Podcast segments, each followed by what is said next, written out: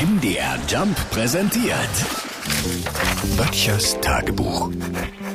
Notizen aus der Provinz. Wir können aufatmen, denn ich habe die perfekte Nachricht zum Kaffee heute Morgen. Laut einer neuen Studie senkt Kaffee das Sterberisiko um bis zu 30 Prozent. Und das glaube ich sofort. Vor allem meine Mitmenschen leben deutlich sicherer, wenn ich Kaffee habe. Ich habe dann die Studie mal zu Ende gelesen und musste leider feststellen, auch hier ist wieder nicht alles Gute beieinander. Denn bei der ganzen Kaffeetrinkerei muss man auf eines achten ohne Zucker.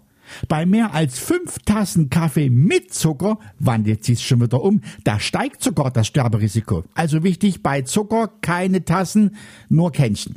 Ich tue ja eh keinen Zucker in Kaffee. Mir reicht die Schlagsahne. Übrigens, wenn Sie demnächst im Straßencafé sitzen, versuchen Sie doch mal folgende Konversation. Wollen Sie Ihren Kaffee schwarz? Nein, ich bezahle ihn. Nein, ich meine mit Zucker oder Milch. Nein, mit Euro. Hm, könnte lustig werden. Ich brauche auch meinen Kaffee und ja, ich trinke sicherlich zu viel davon.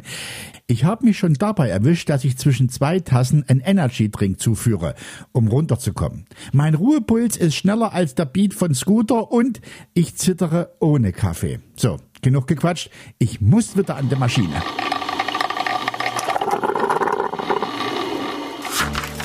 Böttchers Tagebuch. MDR Jump macht einfach Spaß.